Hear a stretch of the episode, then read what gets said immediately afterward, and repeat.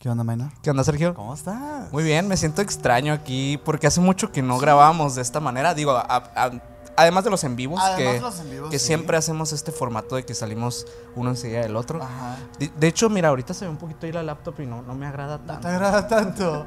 ya se nos está olvidando cómo está, hacer colaboraciones. Esa es la primera colaboración del año y qué gran colaboración. Gran colaboración, una colaboración muy pedida Sí. y que la verdad nosotros también nos quedamos con muchas Ay, ganas la vez pasada se de seguir la plática porque, bueno, es un tema sabroso, extenso. Yes. Entonces, creo que hoy va a salir algo muy, muy interesante. Algo pedido, una segunda parte. Sí, Este, que sí. nos encantan las segundas partes. Somos como Shrek 2 nosotros. Cada Digo, vez mejor. por si al- por alguna extraña razón no has visto el título de este video, Ajá. hoy vamos a abordar el tema de El lado oscuro de la música, parte 2. Ajá. Así que todos esos temas que se quedaron de lado y así, el día de hoy los vamos a abordar, pero con un invitado súper especial Un experto en del esto. tema, ¿sí? Claro que sí. Un canal especial para este tema que desde el abismo nos acompaña Julio de Musicalmente Paranormal. ¿Cómo estás, Julio? Hola chicos, ¿cómo están? Muy Fíjense bien, muy que, bien. eh, también es mi, mi, mi, mi primer colaboración hacia, hacia otro canal en, desde, desde podcast. Eh, me corté el cabello, me bañé, me afeité por ser una, una, una, una ocasión bastante especial. Es la misma persona, no crean que lo cambiamos. No los recuerdo tampoco, ¿eh? Sí, lo, lo, lo que pasa es que uno cuando está en versión decente sí se ve diferente. No, Ok, ok. no, no, cuando uno está todo madreado corriendo para... para... Es que ese día pasó de todo. Se, se, no- se- o sea, perdimos como 15 minutos de grabación porque el celular no estaba, no estaba tomando el video. Luego teníamos un, un en vivo, sí casi no logramos conectar. Eh, Fepo corriendo por todo lado conectando. y Bueno, al final logramos salir y, y bueno, quedaron muchos temas al aire, mucho tema, mucha cosa pendiente. Y, y nada, pues acá estamos, gracias por la invitación, como, como, como siempre, admira- a- admiro mucho el trabajo que ustedes han desarrollado, las historias que, que cuentan, la forma en la que abordan los temas. Son súper interesantes.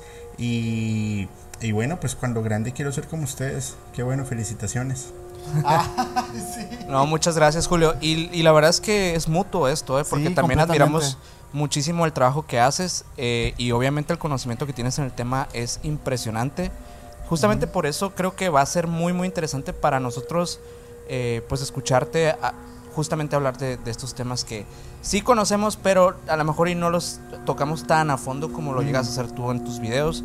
Y, y creo que a la gente le va a encantar eso hoy. Sí, claro que sí. Bueno, pues nada, muchas gracias. Gracias por, por, por lo experto. Me tienen mucha fe. Eh, pero no, no, no. La, la verdad es que la, la música, la, la música da, da mucho de qué hablar.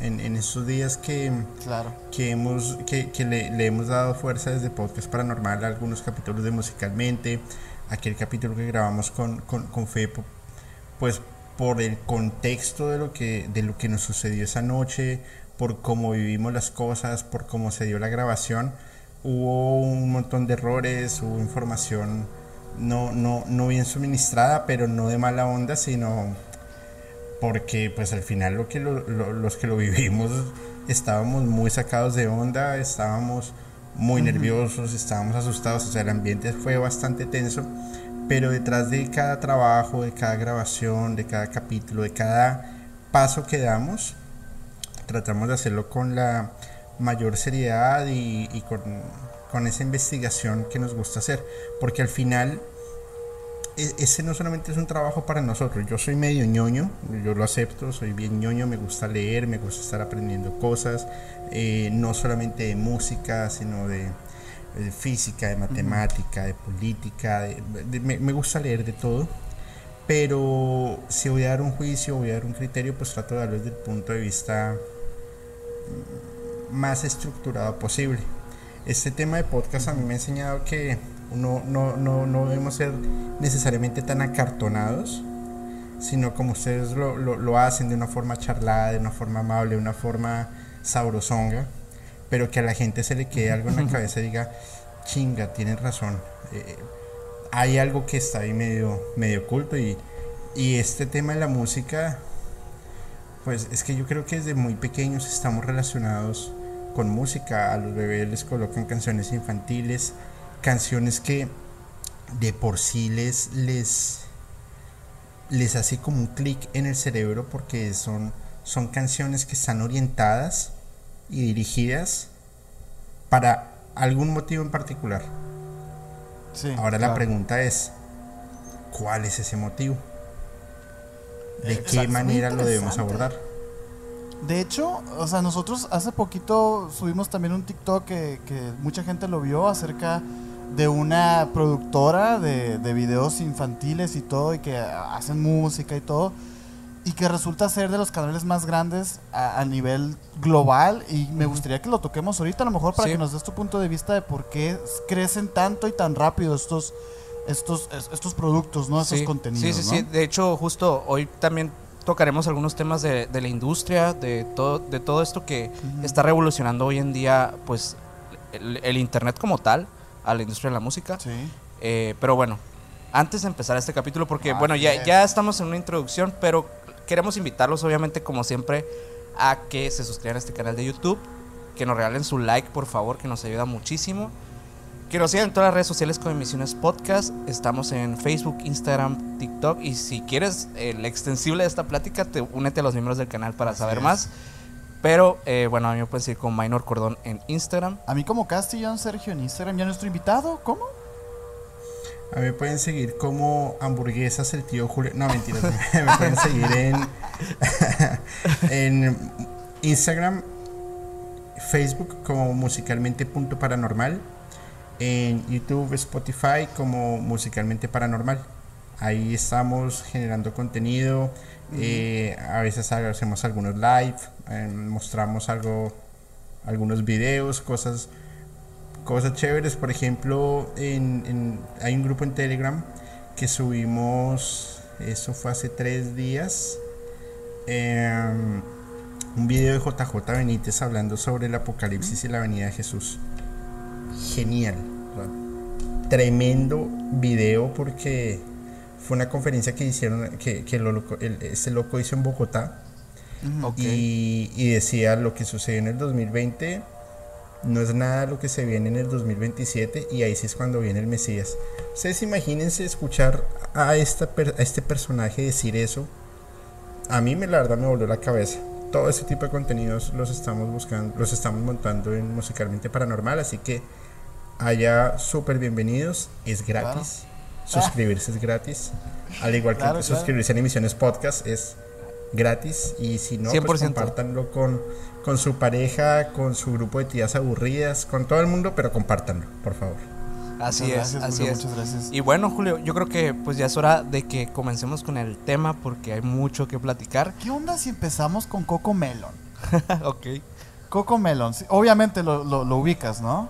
Sí, sí, sí, claro. Es, es- es del- de, la, de la productora que te, que te mencioné hace, hace unos minutos ahorita, pues, ¿no? Que nosotros hablamos de ella desde el lado oculto, por ejemplo, los programas infantiles y de que mucho, ha habido muchas quejas acerca de esta productora que idiotiza a los niños. O sea, sabemos que el, con- el contenido para niños es precisamente para mantenerlos entretenidos, eh, por eso son los colores tan vivos, los movimientos tan fluidos. Y en etcétera. contexto para la gente que es Coco Melón en sí.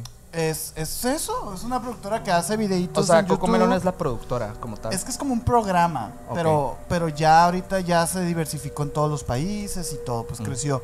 Lo mencionamos en ese capítulo que es el, el canal de YouTube que más eh, suscriptores tiene, sumando todos los las otras los otros canales que tienen, pues no Sí, que es sí. lo mismo, son como traducciones nada más. Entonces le llamó mucho la atención a la gente eh, ese tema, pues no, y incluso les dio miedo. Algunas personas se sintieron tan identificadas al decir de que, oye, yo se lo pongo a mi hijo todo el tiempo y, y- y nosotros decíamos como que, ah, es que tiene ahí ciertas cosas que rayan en el hipnotismo.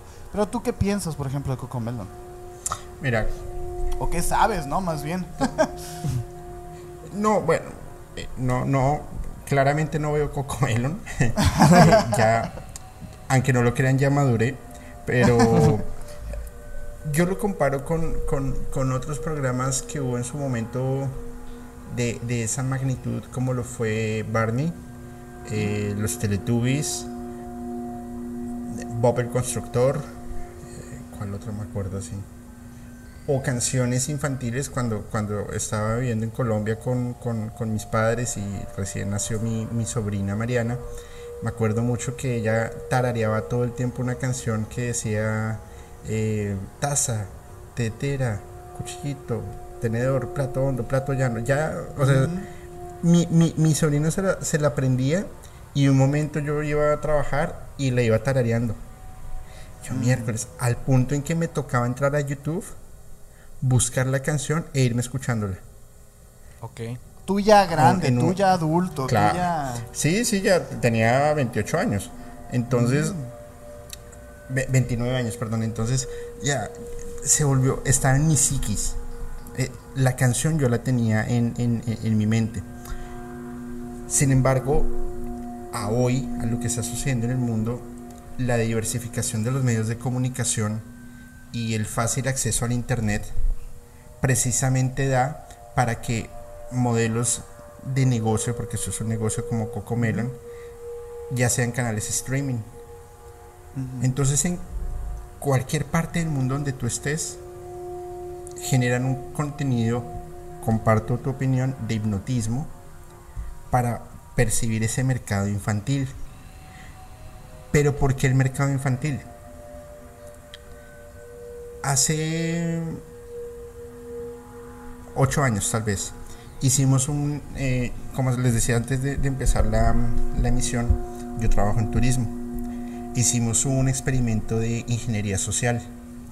En unas oficinas, en, en unos centros comerciales, eh, teníamos oficinas de venta. Y lo que hicimos fue colocar eh, juegos de niños y juegos de video. Atrapamos el mercado juven, eh, juvenil y los padres de una vez empezaban a cotizar viajes. Y nos dimos cuenta que los decision maker eran los niños, no los padres. Y ni siquiera se, fija, se fijaban en qué viajes estaban comprando, sino que el niño estuviese bien. Coco Melon lo que hace es que atrapa este público, pero generalmente por el algoritmo que hay en los, en los canales de streaming, están metiendo publicidad para que los adultos que están supervisando a los niños de una vez quieran X o Y producto o meter algún mensaje. Y esto no es nuevo. No, no, no. Fíjense lo que pasó con el movimiento hippie y los movimientos de los años 60. A través de la música daban un mensaje. Este mensaje lo que hacía era que el cerebro estuviera todo el tiempo en un estado como de paz mientras estaban tomando las grandes decisiones en diferentes partes del mundo. Es un movimiento disruptivo en la época, pero que se estaba tejiendo algo por debajo, como una eh, cortina de humo. Mm, okay. Así se montó MK Ultra, así se montó Proyecto Liverpool, y así se están montando tantos movimientos de cara a lo que va a pasar en siete años. Es lo que te iba a preguntar, si ahorita hay una agenda. Claro, y la agenda la estamos cumpliendo en tiempo y forma. Ok, ok. Ojo, ojito. ¿Cuál es esa agenda? Eh, bueno, no, no, no, no voy a mencionar, no voy a enviar mucho en eso porque eh, hay, hay sí. algo que aprendí que se llama instinto de supervivencia. Pero la, la, la, la, agenda 203.0 creo que es algo de que hablar, va, va a dar de qué hablar porque es cuando realmente este nuevo orden se va a acomodar y va a fijar las estructuras al punto en que lo que nos sirve, venga, lo que no, a tu santa suerte. Así de sencillo. Y es cuando empiezan todos los monopolios a generar un mercado, a generar ese, ese, bueno, los monopolios afianzan sus propios mercados, pero en conveniencia a cierto grupo muy élite. Claramente, si todas las personas estuviésemos viendo qué va a pasar, lo evitamos. Uh -huh. Pero como no, entonces lo que hacen es crean estas cortinas de humo, generan unas distracciones, mientras que en el mundo algo está sucediendo. Ahí es donde entra la música. Y, y, y la música no, no, no solamente obedece a si suena bien o si suena mal. Yo les pongo un ejemplo hoy por hoy, en la escena musical, hay un artista que la está rompiendo, pero con toda. Dua Lipa. Claro. Esta chica a donde va, llena. Sí. Pero es impresionante. Y la gente paga mucho dinero por ir a verla. Pero si ustedes se dan cuenta, y yo eh, viviendo en Colombia, un montón de gente que conozco fue al concierto de Dualipa pagando boletas entre 300, 400 y 500 dólares. Pero que durante el mes no tienen para comer. Ujú. ¿Ustedes les hace alguna coherencia a ello? No. No. Es un fanatismo. una es un- Es fanatismo y es una cortina de humo creada. ¿Qué otra cortina de humo existe? La, la- la amenaza de, de guerra que hay entre estos dos países de... Bueno, ustedes ya saben de dónde. Sí, vamos a. Entendemos eso de evitar. es- Estamos aprendiendo eso de empezar a evitar como nombres y cosas así. Claro, ustedes ya disculpa a saben todas las personas que están escuchando esto. Pero sí, también creo que mucha gente se lo puede imaginar. ¿no? claro, claro, claro. Claro, ¿no? de, de- de ese país e- europo-asiático, con el que está ahí pegadito también, que tuvo ese accidente en el 85. Y no ha pasado nada, pero tienen a todo el mundo así. ¿Ustedes les hace coherencia que el presidente de la nación más, de una de las naciones más importantes del, de- del mundo, el señor tenga una demencia senil y no pasa nada, pero lo ven como si fuera algo muy divertido? Eso es una cortina de humo porque por debajo se está tejiendo algo muy grande. Lo que hacen estas, estas élites es coger desde diferentes, diferentes mercados. ¿Quiénes tienen mayor acceso a Internet? Los niños, los jóvenes y las personas que estamos entre los 20 y 40, 45 años. Crean esos contenidos para que todo el tiempo estemos viendo algo, para que todos pensemos bajo una misma línea, mientras que más arriba algo está sucediendo. Sí. Sí, de hecho eso ha pasado en- incluso en nuestro país con, con nuestro expresidente también. Justamente era algo que estaba sucediendo, ¿no? Que veías esta figura, eh, pues que prácticamente cómica, ¿no? Ahí enfrente.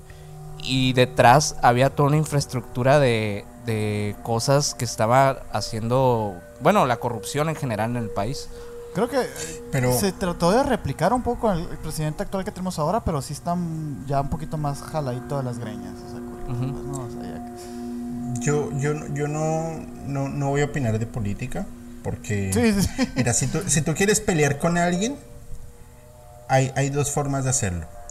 Opina de política o di que las Chivas Ra- Rayadas de Guadalajara es el mejor equipo de fútbol. Y en alguno de los dos se, te va- se van a enojar contigo. ¿Sí es? Sí, Ahí Sergio ya me dijo no. Ahí Sergio No, ya no, me dijo oye, que yo, no. yo no veo fútbol, ¿eh? O sea, la gente ya sabe, yo, yo no, yo no escucho nada de fútbol, pero eh, es, es un dicho que, sea, que, que hemos vivido todas las familias mexicanas eh, desde nuestro, desde que estamos chiquillos, ¿no? O sea, nunca hables de política, de fútbol o de la Virgen, ¿no? Sí, porque es como... Pero, pero mira, mira hasta dónde llega el fanatismo. Ingeniería social.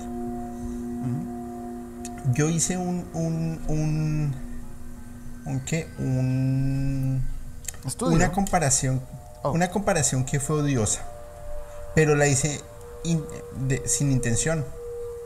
Simplemente dije dos frases. Dios no existe y Benito Martínez canta horrible. el, el Bad Bunny. La gente se super ofendió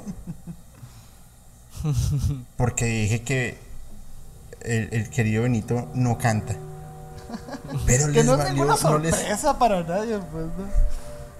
No, pues si a la gente le gusta, pues está bien que le guste. Qué bueno, en serio, pues me gusta. Pero las cosas como son. guste. Pero las cosas como son. Pero pues, las no cosas es, no como es son, un claro, pues. Domingo, no es un Luciano Pavarotti tampoco. No, no, no, ni- pero, ni cerca. Y, y fíjense que le, le dan un, lo, lo colocan en un pedestal absurdo en que la gente se disgustó conmigo y empezaron por redes sociales, nah, pero es que Julio, ¿cómo vas a decir eso? Pero es que a mí me gusta, pero magnífico. Si, si, si, si, si, si, si ustedes me dicen, no, es que mm, Maná es una porquería y a mí me gusta Maná, pues yo no me voy a enojar con ustedes, pues es que no tiene sentido alguno.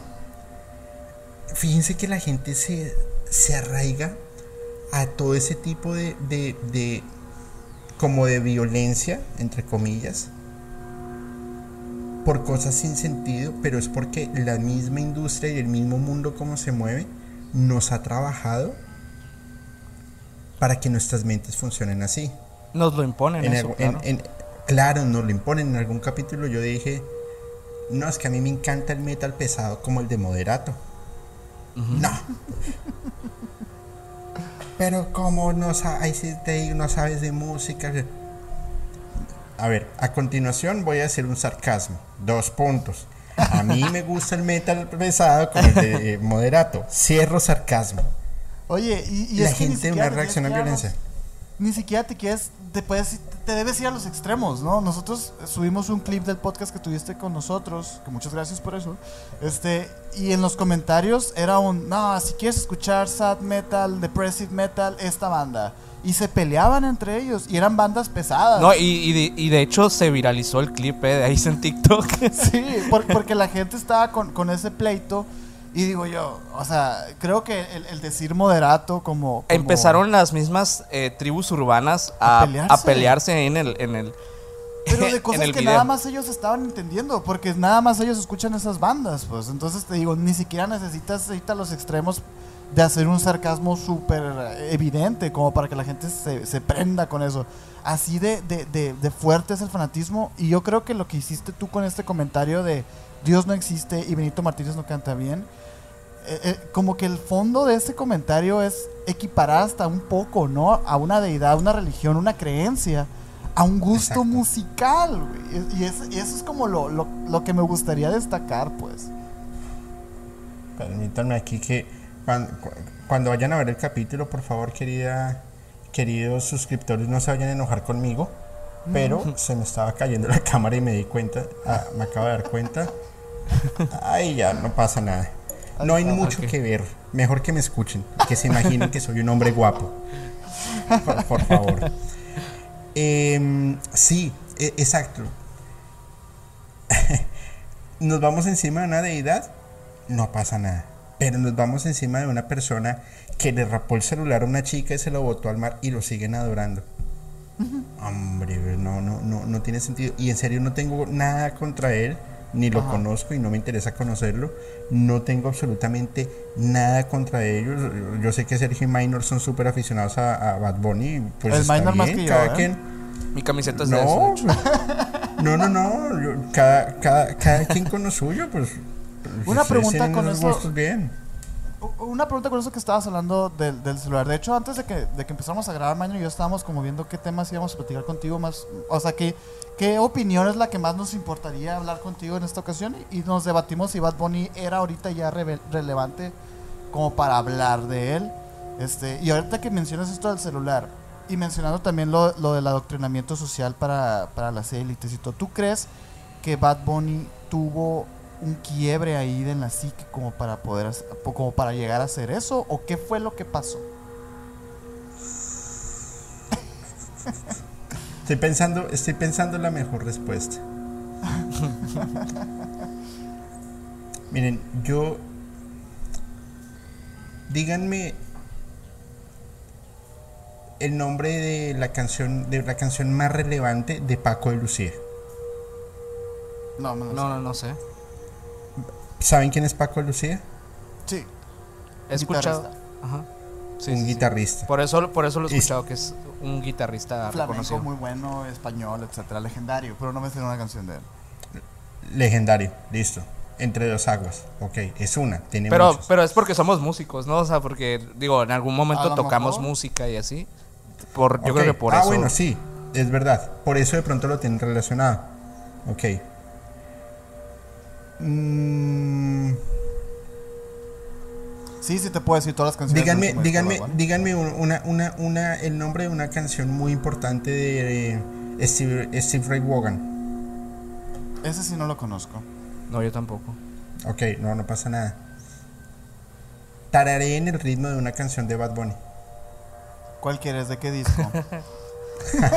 ¿De qué año? ¿De qué año? Eso sucede, eso sucede porque precisamente está configurado y preparado para tener mucho éxito y mucha disrupción, te guste o no te guste. Por ejemplo, hay una canción a mí de Bad Bunny que me parece súper pegajosa, que es la de eh, la de Titi. eh, Titi me preguntó. Titi, esa vaina.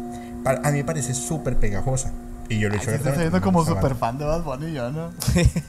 Claro, yo, Es que, maestro. Julio, yo, yo siempre le explico a la gente, no, o sea, su música exactamente es, es un molde y está hecha y diseñada para que te guste, se te quede pegada. Realmente la, mi fascinación con Bad Bunny no es su música, sino como fenómeno social, así como, Allá, allá iba. a la madre, o sea, A, es como... a lo que tú estás diciendo ya va. Sí, Es que, mira, yo, yo le- les hago una pregunta. Simplemente lo colocarán en una cúspide inmensa. Ahora, te pregunto, les pregunto, perdónenme. Ustedes tienen en, en- en su canal algo así como 30 mil suscriptores, creo. No, no sé si es menos Ah, o más. ojalá, ojalá, eh, este, Oja- ojalá que. péganle suscribir para que... para que pase. Bueno, de, de- después, después de, de esta aparición yo sé que vamos a llegar a los 30 mil y yo voy a llegar a los Ojalá. 13 mil. Listo. Va, va, va. Ojalá. Claro que sí. ¿Cuántos mensajes de Instagram les puede llegar a ustedes a la semana? Mm, algunos, algunos, la verdad varía, eh, depende, pero... Sí, hay semanas Bueno. distintas, pero. Pues no sé, un promedio podría ser como unos. Es que no sé cuántos puedan llegar. Ajá, es que nunca Bueno, me he digamos- puesto a contar, digamos- pero sí son algunos. Digamos que llegan 5 al día. Mm. ¿Listo? Son 35 a la semana. Ok. ¿Les ha pasado que ustedes van caminando en la calle y alguien se les acerca y les dicen, ah, ustedes son los de Misiones Podcast, chicos, me regalan una foto? Sí. Y se siente bien. Sí. Ustedes imagínense. Hoy es jueves. ¿Hoy es jueves? Sí. Ya Sí, ni me acuerdo que Hoy hoy- día hoy es estamos. jueves, Hoy sí. es jueves, hoy es jueves, sí. Hoy es jueves. Ustedes imagínense levantarse mañana y tener 11 millones de suscriptores en el canal. No, sería una locura. Tener más de mil mensajes en Instagram. Salir a la calle y que todo el mundo les pida una foto, un autógrafo, que manden felicitaciones, que esto y lo otro. Ustedes de pronto salen a un centro comercial, se pueden ir a comprar algo de ropa, se van a un bar, se toman un par de chelas y ya está. Ya no pueden hacerlo porque ahora ustedes son fenómenos mundiales en donde todo el mundo los va a reconocer. Les pregunto a ustedes dos. En este momento ustedes están en la capacidad psicológica para soportar esa presión. No. No, creo, Creo, creo que ningún ser humano. Ahí te estoy respondiendo si Bad Bunny le tuvieron que haber roto esa coraza que todos tenemos para poder soportar ese nivel de presión. Sí, sí, sí. Ustedes, y, y miren, no nos vayamos tan lejos. Me voy a ir a donde. Este es un tema que yo dije que no iba a hablar por principios. Pero pues soy colombiano y arriba Shakira. Muchas, much- muchas gracias, muchas gracias. Oh, vamos a hablar del Bizarrap Session. Por favor. Es que Claro, claro. Miren, yo, yo estaba, yo estaba, yo, yo estaba trabajando algo de podcast. No me acuerdo si está, ah, sí, iba tras- estaba transmitiendo.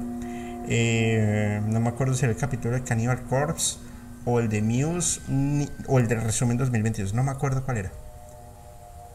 Cuando termino el capítulo y veo eh, Twitter, tendencia mundial Shakira y yo, ¿qué hizo? ¿Qué rompió?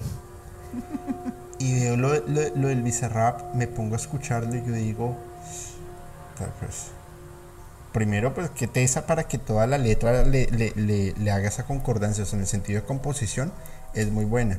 En el sentido de, pues de, si lo hizo bien o lo hizo mal, pues no voy a opinar de eso, cada Sí, quien lo cada hace. quien, cada quien sabe sus pedos en la relación. Claro, pero tener algo así como 50 millones de reproducciones en un día Ajá. y que a nivel mundial hablen de ustedes, ¿ustedes creen que una persona normal como nosotros está preparado para eso? No. No, no lo creo. No lo creo. Es un tema, es, un tema es muy, muy complejo. es muy difícil. Es muy difícil porque sí, no hay, no hay una escuela que te prepare para eso. Y creo que por tema como de adaptabilidad social, no estamos diseñados para so- tolerar, tolerar tanta atención, pues. Ujú.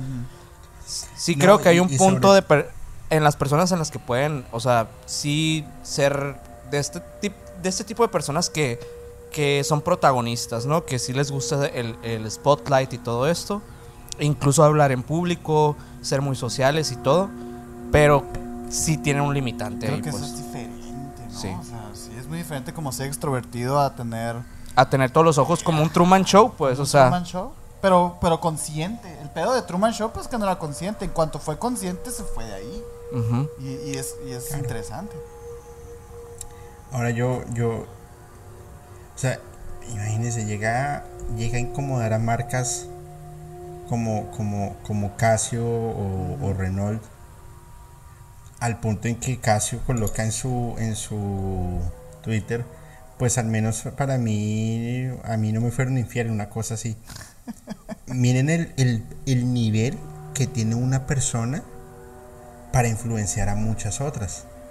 Sí. Ahorita, ahorita en Colombia hay un caso muy triste, porque es un caso que, que no, yo no, no, no tiene justificación alguna. Una chica de 21 años, DJ, eh, su novio pues era como un poco tóxico y pues el tipo la... Y no obstante la, la, la descuartizó y la metió en una maleta, y fue y la botó y el tipo se fue para Estados Unidos normal, lo capturaron y eso fue un pleito impresionante. Entonces, claro, el, el- el movimiento eh, feminista levanta la voz y dice, eso no puede pasar. Claro, eso no puede pasar. Pero en una semana, ese tema a nadie le va olvida. a interesar. ¿Cuánto, tema, ¿Cuánto tiempo llevamos con el eh, Bizarrap? ¿Cuánto tiempo llevamos con el fenómeno Bad Bunny? ¿Cuánto tiempo llevamos con el fenómeno Daddy Yankee? ¿Cuánto tiempo llevamos con tantos fenómenos que encierran la industria musical y que cuando se está bajando le meten algo para que vuelva a subir? Pero las cosas realmente importantes no les damos la importancia que se requiere. Y ahí es donde cuadra un poquito lo que dices acerca de las cortinas de humo, pues, ¿no? Exactamente. Sí. Exacto. O sea, ¿ustedes ima- o sea, nosotros tendríamos que estar en pro de que las cosas malas no vayan a suceder. Por ejemplo, si se desata un, un- un- un- un tema de guerra, es activar ciertos eh, aparatos que no voy a mencionar, que empiezan con nu y terminan en cleares. Y el movimiento que está haciendo uno de estos países es, y se volvió tendencia en ese país, es la mayor cantidad de personas irse a una montaña y hacer una orgía. Ujú. Ok. ¿Y eso en qué aporta? Pues que se saben que van a morir y aplican la de, oye, pues es nuestro último día de vida, ¿no? Pues ¿Cómo es? Qué locura. Fantasías apocalípticas. eso. Fantasías Ahora- ahorita que estás que estabas mencionando, bueno, que estamos platicando del tema en sí de, obviamente, de las figuras estas eh, gigantescas mediáticas.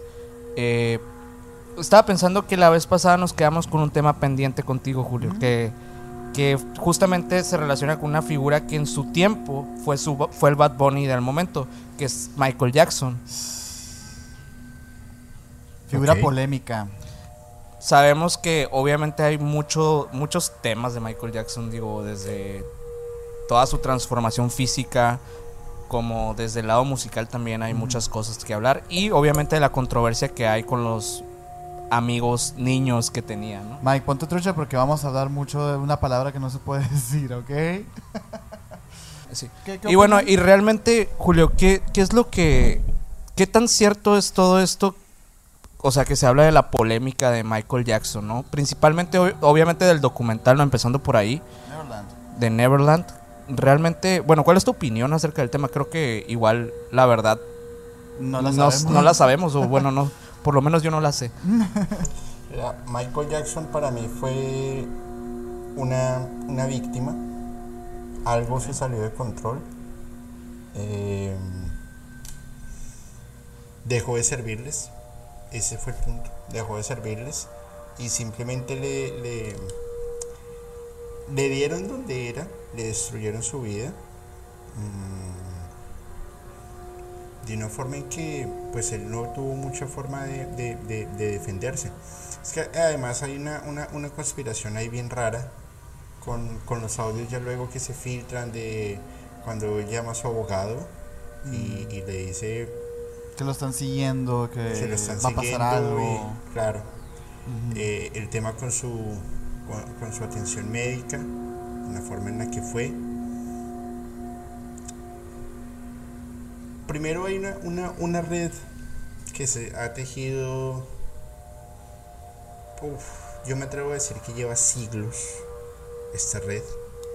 Y, y- y que hoy a lo que a lo que conocemos estaba con, con, con el señor con Jeffrey Epstein.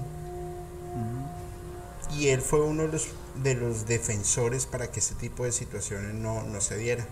Pero claramente pues estaba atacando a, a, a grandes poderes que no podía controlar. Simplemente le destruyeron su vida como un em, como una advertencia no te sirvió la advertencia pues ya sabes.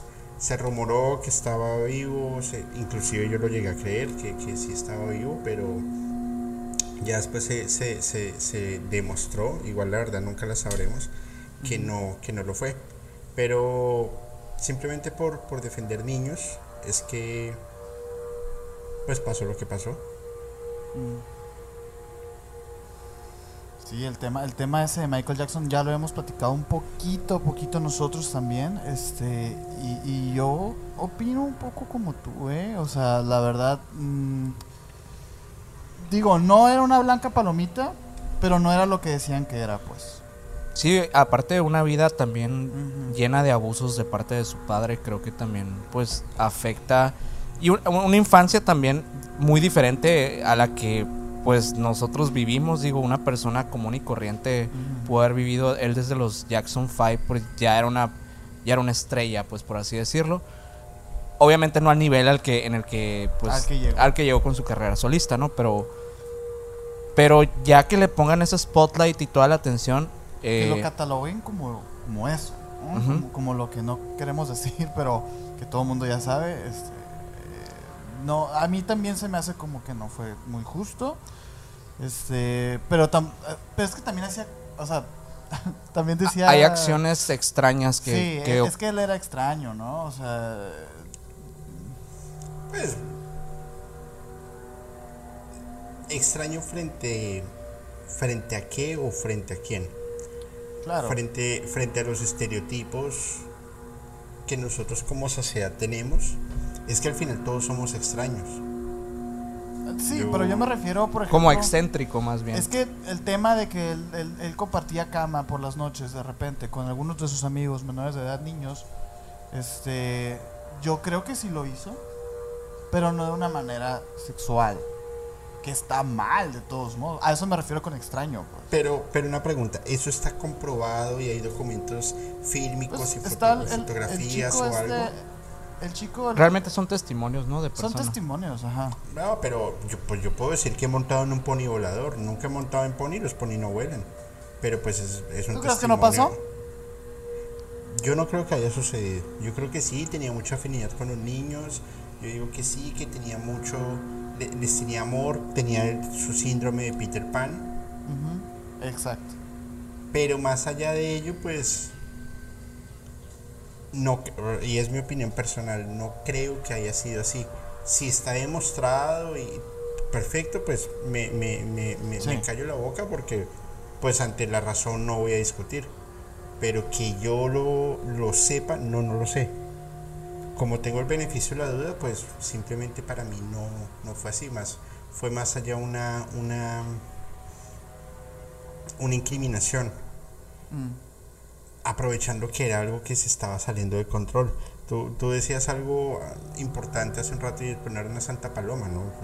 Yo, debe, debe- debe tener sus pecados, por supuesto, pero, pero ¿quién no los tiene? Exacto. Claramente unos son más graves que otros. Pero, pues hasta qué punto si era así, ¿no? Sí, claro. Sí, realmente que tanto se le adjudicó, digo, siendo alguien que prácticamente es de opinión pública, o sea, una, un, digo, su, su persona, su nombre, su imagen, todo era de opinión pública, durante toda su vida lo fue. Y, y pues es muy fácil que pues construyan historias alrededor de ti que no son ciertas, o sea, digo, es algo que, que le ha pasado a todos los artistas que han llegado a ese punto de, ese de su carrera. Y aparte yo creo que en esos tiempos la opinión pública era más agresiva que ahora. Pues es ¿no? que realmente eran los medios tradicionales, pues la prensa era lo que opinaba en ese tiempo y no había una opinión pues eh, O sea, tú bilateral pues lo del, que veías del público con ajá, Lo que te decían. más Lo bien, que te ¿no? decía la prensa era lo que era verdad pues en ese caso. Exactamente. Lo que decía la prensa es verdad. Fíjense que volvemos al punto de hace un rato. De la manipulación mediática. Es que realmente la industria de la música se ha vuelto una manipulación mediática, ¿no? Por supuesto, por supuesto. Y, Y de hecho, ahorita que estabas comentando acerca de tu, que, que tú creías que, que Michael Jackson seguía con vida y luego ya como que lo viste que no. Ha, ha habido muchas veces esa teoría, ¿no? En, en- en varios famosos. ¿Cuál es el que tú crees que sí siga vivo? Juan Gabriel. bueno, que Juan Gabriel. Sí. Ok, ok. ¿Podemos hablar de Juan Gabriel? ¿Del Divo de Juárez? Eh, mm, sí. Ah, ustedes a mí me pagaron 5 mil dólares. Yo les hablo lo que quieran. Quedó en dólares. ¿No eran 5 mil pesos? Chilenos. Venezolanos. no, mentiras. No, mentiras. Ah, una- una- un beso a la gente que está escuchando. Sí, sí le mandamos un saludote a todas las personas. de- Cuanto puedan, corran, carnal. Ahora me van a decir que soy xenofóbico y me van a Ah. Que te digan lo que sea, ver, tú sabes quién eres, carnal. Sí, no, miren, imp- hablen bien o hablen mal, lo importante es que hablen. De lindo no van a hablar. Juan Gabriel, ¿por qué crees que siga vivo? Obviamente mi es- corazón lo quiere. Ah, huevo, es que. Obviamente se- decir, muchas se- de esas teorías se, se basan en eso. se, sabe de se sabe de la persona esta que, que- que era su tipo bueno supuestamente representante no sé si sea muy cierto eso Ajá. que afirmaba que le llegaban cartas de Juan Gabriel no eso Sí. creo que es lo es. más popular Y eso es lo que yo también sabía. y, que hay un- incluso y que también hay un complot del gobierno. ok eso no sabía Tipo Pedro Infante. Eh, sí, pero que estaban esperando un respaldo de- del actual presidente para que Juan Gabriel volviera, volviera a aparecer. ¿Cuál fue el pacto, el trato, cierto, el por qué, el cómo? Ni idea. Pero Sí, sí, sí. es que inclusive un momento en que casi me, me obsesioné y todos los días buscaba a Juan Gabriel a ver si ya había aparecido.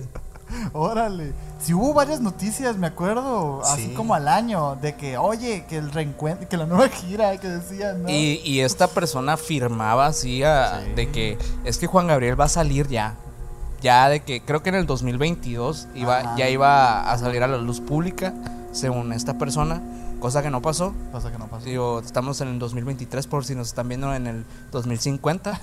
Nunca salió Juan Gabriel, ¿no? Eh, hasta el momento. No sé si ya después saldrá. Pero ¿por qué piensas No que, sé. realmente, por qué piensas que sí está vivo? O sea, ¿cuál es, qué es lo que no te... tengo, no, no tengo no tengo una razón cierta Solo la fe. cuando, sí y cuando el río suena piedra lleva así que más o menos es porque sí no no no yo creo Bueno, que Michael Jackson también decía lo mismo. sí lo, lo que pasa es que cuando se obedece una tendencia mundial o una tendencia de algo y que muchas personas empiezan a alimentar ello una de dos o simplemente es el mismo adoctrinamiento social en el que todos estamos viviendo o realmente si hay algo detrás de que está fomentando esa hipótesis. Y, y- y- y no solamente es Juan Gabriel. Miren el caso, por ejemplo, de Elvis Presley. También. Entonces Elvis Presley fallece, dicen que es una sobredosis, otros dicen que fue un ataque al miocardio, otros dicen que fue abducido, otros dicen que no era de este mundo, otros dicen que simplemente se perdió y se fue a vivir creo que a Argentina, si mal no Argentina, recuerdo. dijeron. Y, y ya está. Un dato curioso es que nunca nadie reclamó su seguro de vida. Ok. Eso sí no Qué sabía. curioso. ¿Por qué no? Eh, Y, y- y es extraño. Tal vez no. sí, no. Ok, y, y no, no habrá sido. Bueno, no, no dejó a nombre de nadie eso, ese seguro ni nada. No lo sé, simplemente ese seguro nunca se reclamó. Y generalmente con las personas, con esas personas de fama están ultra blindadas para que su círculo cercano queden con algo. Claro. Además, pues son, estamos hablando de cifras que no dimensionamos, ¿no? Las que No. llegan a. No llegan a-. Sí, claro. No, no tenemos ni idea de cuánto, de cuánto estamos Ajá. hablando en, en ese tipo de, de cosas. Pero sí se me hace curioso que, que siempre que, bueno, un ídolo se va, eh, surge esa teoría, ¿no? De que esta persona, eh, pues, sigue viva, ¿no? Y digo, en el caso de Pedro Infante, creo que ha sido el que más, como que, Ese es el que más me gusta. ¿no? el más, En el- México, bueno, sí. el, ajá, en México sí, que el que más me ha cuadrado que este personaje que sale, Antonio, ¿qué se llama? Antonio José. Antonio José, güey. que, que esta persona pues afirmaba ser eh, el mismísimo Pedro Infante, ¿no? Que él no lo Hay afirmaba, güey. Sí, lo dice, pero no lo dice. al- Entre dientes, así como que. Ah, hay, hay un. eh, eso lo vi por TikTok, no, por. eh, ¿Cómo se llama la competencia de, de, de- de- ah, de TikTok? Kawaii. Eh, un vi- eran como cuatro o cinco videos, una entrevista que le hicieron al nieto de Pedro Infante, que contaba la historia paso a paso, el detalle a detalle de cómo fingió su muerte, luego cómo se convirtió en, en- en el nuevo personaje, eh, cómo se administró, co- cuenta todo con detalles, Sí. el periodista lo miraba como... Uy, ¿tú qué estás diciendo, maestro? O sea, no, no, no lo vi como tan convencido. Eh, Hay una entrevista muy buena del, del de un podcast con el nieto, supuestamente, de Pedro Infante. En donde Creo que es él platica. Él platica todo el tema. Este, me hizo mucho sentido. eh, Problemas directos con, con- con el poder ejecutivo de ese tiempo. Ajá. Este, de los de las novias, precisamente, ¿no? Este, Sí, que ahí hay un, te- un tema como el lío de faldas. Ujú, Es un lío de faldas, pero totalmente. Y luego sale este doble de Pedro Infante asegurando. Bueno, es un doble y le preguntan, ¿tú eres Pedro Infante? Y le dicen, yo soy lo que la gente quiere que sea. Sí, Como que ese muy- sí lo vi. Ese muy sí lo vi. misterioso, muy, muy así, muy Enigmático. enigmático. Como que de alguna manera le, le dijeron, oye, no, no vuelvas a decir que tú eres Pedro Infante. Y el vato traía como ese chip. ¿Quién sabe? No, Y, y fíjate que, que es- alguna vez lo mencionamos, incluso en los comentarios de, de alguno de nuestros videos en el que mencionamos eso, había una persona que nos decía que directamente creo que sus abuelos o alguien así, o sea, alguien, un familiar directo, eh, había conocido a esta persona y, y esta persona decía si era Pedro Infante, Que ¿no? era una novia, de una, de una abuela, una tía, me acuerdo. Algo así, Sí, sí, no me acuerdo muy bien, pero se me hizo curioso, ¿no? Que, que realmente sí había personas que habían, bueno, co- convivido con él más directamente y, y esta persona pues sí afirmaba que era, o sea, pues sí, soy Pedro Infante, ¿no? Eso, eso se me hace... Digo, como por qué aparecer hasta ahorita, pues. Lo que Eso- pasa eh, es que yo, yo, lo, yo lo veo desde el punto de vista en que el misterio siempre va a alimentar algo para llegar a un, a un fin determinado o a un fin que se haya planeado. Y us- ustedes imagínense algo. Juan Gabriel aparece el otro año, o en este año, 2023, y hace una gira de conciertos. ¿Ustedes saben cuántas personas van a ir a esa gira? Yo siento que habría mucha gente enojada, ¿no crees? Pero se les quita con dos de tequila. No sé, se, se me figura como que no es una buena estrategia mm, porque, no sé, como que evidencia, digo, si me pudiste mentir con esto, ¿con qué otras cosas me has mentido, gobierno, no? O medios. Ok, y entonces, ¿cómo explicas lo de Paul McCartney? Pues a lo mejor que no pasó, eso también es una opción. Que de hecho te iba, te iba a preguntar, digo, he sabido esta, estas teorías de cuando un ídolo fallece en donde... De hecho, Paul McCartney es uno de los más famosos, ¿no? Pero... Que es el de los más famosos, Paul McCartney, ¿no? Ajá. Que, que- pero fíjate que es el más famoso, pero hay varios. Ah, Pero esta, persona esta dice. persona que, bueno, que en, el- que en este caso es que los intercambian por otros, ¿no? Exacto, que, que sí fallece el ídolo, pero como todavía están en, en- en un pic, en una mina de oro, los intercambian. Eso está bien interesante también. Sí, de hecho, en, creo que Paul McCartney tiene hasta fotos comparativas en las que sí se ve muy diferente. Que las orejas, la, na- la nariz. de hecho, todo, aquí ¿no? podemos meter Así una es. imagen, Mike. Aquí vamos a meter una imagen de Paul McCartney. Sí, porque está... Pero, por ejemplo, en el caso de. Paul McCartney, ¿por qué podría haber pasado eso? Porque donde sacaron los Beatles hubiera fallado el proyecto Liverpool y hubiera fallado el, el MK Ultra y hubiera, hubiese, hubiese desestabilizado Inglaterra con lo que estaba sucediendo y Estados Unidos hubiese cogido más poder con el movimiento hippie y no hubieran podido tener una- un adoctrinamiento tan acelerado como lo hicieron con los Beatles. Tú, tú, tú, tú sabes mucho de los Beatles, ¿no? Creo que tienes varios capítulos hablando de ellos. No, Del tema. o sea, sé mucho en sentido de la conspiración.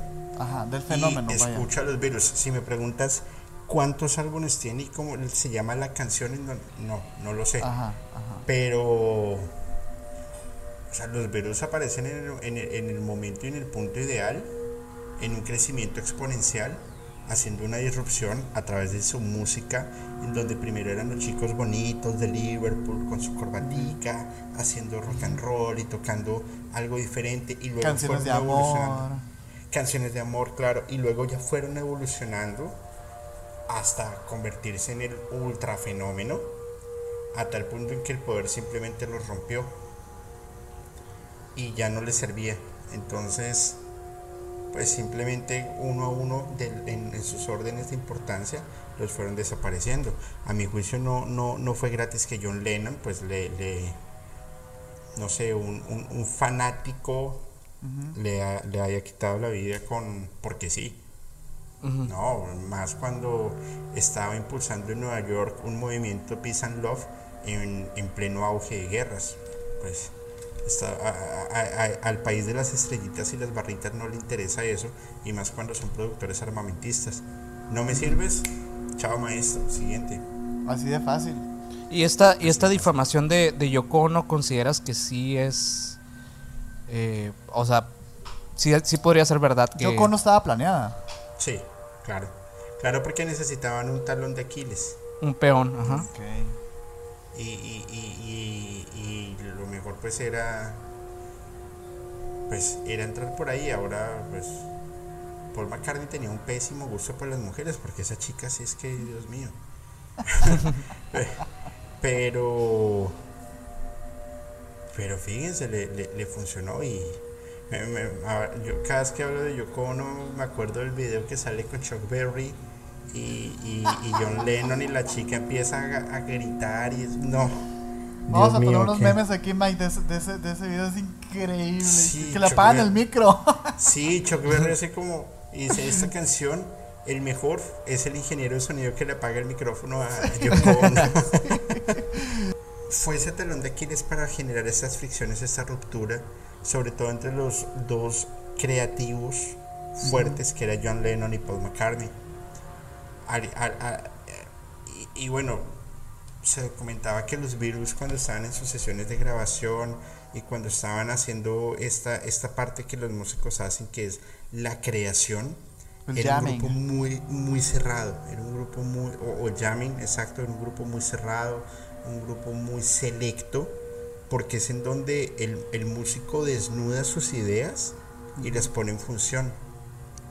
Y que de un momento a otro venga una persona que no ha estado en ese proceso creativo antes, que no es parte de la banda y que empiece a opinar, pues esto genera una, una disrupción completa. Yo, yo, yo creo que, que era ese punto neurálgico que supieron hacerlo para generar esta, esta, esta onda.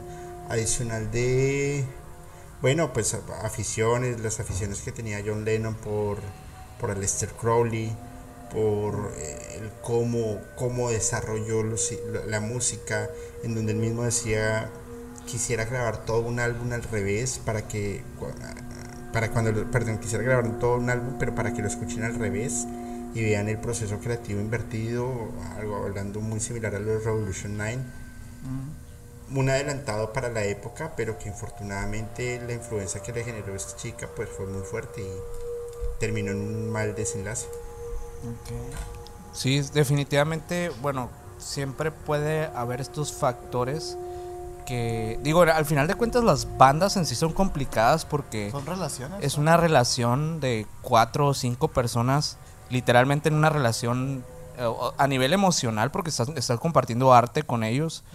Y, y, pues además de un proyecto que, que, ya estaba siendo un fenómeno mundial, pues también debe ser bastante complicado. Una, una pregunta, por ejemplo, este, digo, yo sé que se habla del accidente de Paul McCartney, que es el que acaba con su vida, ¿no? Que se va en su Porsche, en su carro, después de una pelea con John Lennon y todo, ¿no? Este, y después del cambio, ¿tú crees que las fricciones que exigieron los discos venideros de los Beatles entre John Lennon y Paul McCartney estén relacionadas con ese cambio? Digamos, de repente tú tienes a tu creativo, a tu compadre de toda la vida, este, con el que tienes fricciones de repente y todo, pero de repente eh, te lo cambian y este nuevo esta nueva pieza quiere equipararse al, anterior y, empieza esta lucha de egos entre uno que ya estaba en la banda y otro que acaba de llegar. ¿Tú crees que tiene algo que ver con que, que el Paul McCartney haya también desintegrado o iniciado una fricción entre estos dos, entre estos dos, ¿no? John Lennon y Paul. Yo diría que sí. Yo diría que sí, porque una cosa es cuando tú estás haciendo un, cuando tú tienes un equipo creativo que ya sabes cómo funciona y que siempre va bajo una misma línea. Cuando te cambian esa línea, cuando ya empiezan ese, e, ese encontrón, es cuando las bandas se separan o cuando sucede algo y ya no se vuelven tan, tan, tan interesantes. Al final, fíjate que se separan los Beatles y John Lennon tiene una carrera buena, exitosa. Paul McCartney empieza con sus proyectos pero ya los dos no, no eran útiles. Entonces, ¿cuál de los dos nos va a hacer más daño? Ah, pues el que está en Estados Unidos. Venga, desaparezcan. Que al final también le da más importancia a Paul McCartney. Bueno, al que dicen ser Paul McCartney. Es que eso es una. Eso es un enredo bien fuerte. Creo que ahorita ya el Paul McCartney lleva más tiempo vivo que lo que, Paul McCartney. O sea, realmente yo creo que ya es el Paul original, ¿no? Sí, se convirtió ya en, la esencia. De hecho, ya, lo ven así. De hecho, te iba a preguntar, ¿has escuchado eh, este disco que afirmaba una persona que como en una dimensión paralela? El Everyday Chemistry de los Beatles. Es una, una, una, una historia bien, bien particular. Ajá. Resulta que a ver si me acuerdo bien cómo era. Y un hombre caminando por el bosque con su perro. Entonces él, iba ahí bien relajado. Se cae, se golpea y ahí queda. Cuando despierta, está en una, eh, eh, en, una casa, en, en, el bosque, ve a su perro, pero él no sabe dónde está. Como que no... Sí, no, no sabe dónde está golpean a la puerta, abre y es el dueño de la casa. dice, no, te caíste, no te preocupes, está, está todo bien. Llega un punto en que empiezan ellos a conversar y él le dice que están en una, como en otra dimensión, pero que él tiene que regresar a la dimensión de donde, de donde él pertenece. Empieza a ver, a encontrar concordancias de que hay en esa dimensión de de todo, llegan al tema de la música y tocan el punto en que los Beatles no se habían separado y aún seguían haciendo música. Entonces él dice, ok, dame una prueba para yo llevar a mi dimensión. Él dice, no puedes llevar absolutamente nada. Cuando él se distrae, el, el que era de esa dimensión se distrae, lo que esa persona hace es que coge un cassette y se lo guarda en su, en su chamarra y chao, chao, chao, se va, sale corriendo y vuelve a su dimensión normal con ese, ese cassette que creo que era a inicios del año 2000.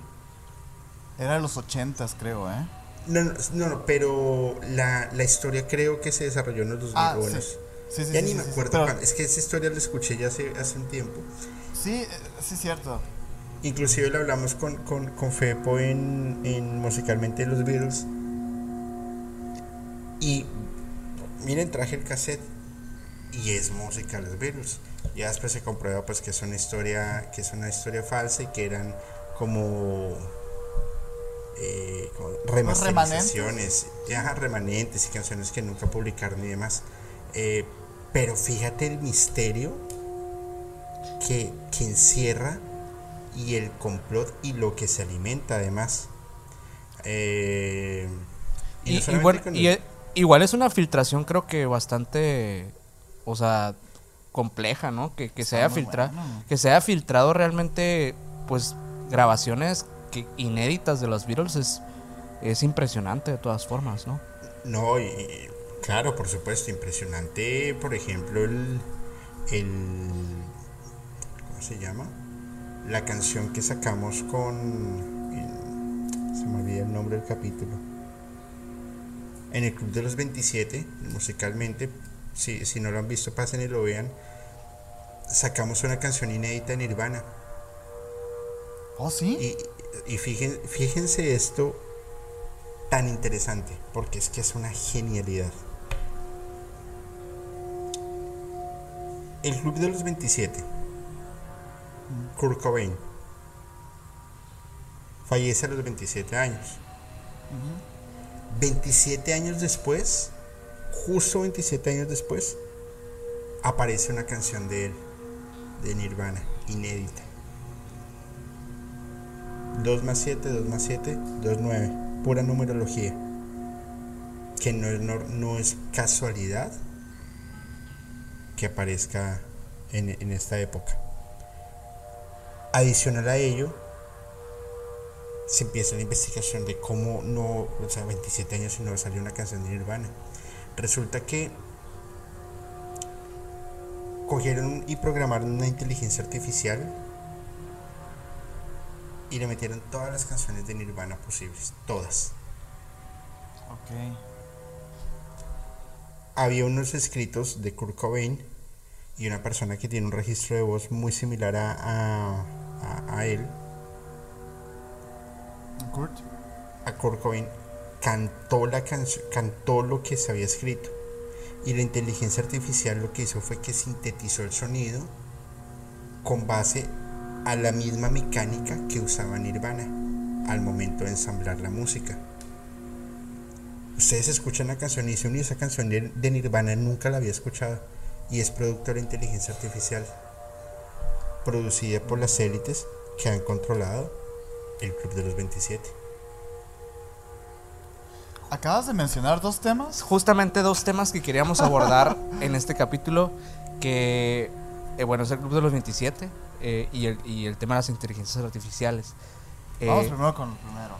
Club de los 27. Acabas de mencionar algo muy interesante. Nosotros ya hemos hablado también del Club de los 27 y tenemos algunas teorías este, con respecto como a la mente y todo esto, pero tú acabas de mencionar que ese tema es, es un tema controlado también por las mismas élites. Vamos a ver. Vamos a partir del, punto en que todos los artistas, o bueno, no voy a generalizar, voy a dar, el 90% de los artistas sí o sí han llegado a, las puntas o a la cúspide o a lo que sea, porque deben estar ahí y porque tienen una misión fundamental por la cual, a la cual deben obedecer. ¿Vale? La edad de los 27 años es una edad de decisión, es una edad de numerología. Y todo parte del sentido en que 7 más 2 es 9. Y a las élites les gusta este número. Adicional es una edad en la que se alcanza una madurez cerebral y de espíritu, de alma, de cuerpo y de corazón para tomar las decisiones de qué vas a hacer en tu vida. Si te sales de control, simplemente ese es el deadline para que tú ya no sigas. Yo, hace, yo, yo, yo colocaba el siguiente ejemplo. ¿Qué tiene de relación Janis Joplin y Amy House? ¿Que fallecieron los 27? ¿Qué más? ¿Que revolucionaron la música de alguna manera? Muy bien. Y eran mujeres. ¿Y eran mujeres? Bueno, sí. Pero tienen algo en común que a mí me parece escabroso. Y es bulimia, anorexia, alcoholismo, drogadicción. Sí, de hecho es algo que, te iba a decir, que, que muchos coinciden, bueno, de estos de este club justamente, que muchos de ellos padecen de, adicciones, de ese tipo de cosas. Pues muchos de ellos, todos. Todos. Bueno, la mayoría. Me atrevería a decir que ajá. Por ejemplo, eh, ¿cómo se llama? Jimi Hendrix. No. Y eh, el Rey Lagarto. ¿El Rey Lagarto? el vocalista de The Doors. Ah, Jim, eh, Jim Morrison. Jim Morrison. Hiperestrellas de rock fallecen en circunstancias extrañas y con el mismo problema de adicciones. ¿Qué tenía en relación Jim Morrison y su novia y Kurt Cobain y Courtney Love? ¿Qué creen que tenía? Se decía que el novio de, Morris, de la novia de Morrison era bruja, ¿no? Practicaba algo de artes oscuras. Ocultismo. Love, Ocultismo. Eh, la ambición de Courtney Love, ¿no? ¿Qué más? ¿Qué más creen que tenía? La verdad no sé, no sé, no sé qué, relación podría tener. La relación que ellos tenían era superestrellas de rock pero súper, súper estrellas primero.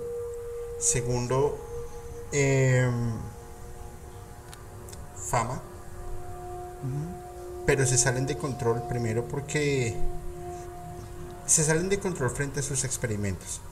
Jim Morrison, a mi juicio, fue muy apalancado por el proyecto de MK Ultra, al punto en que él podía controlar masas, miles de personas al tiempo con su voz.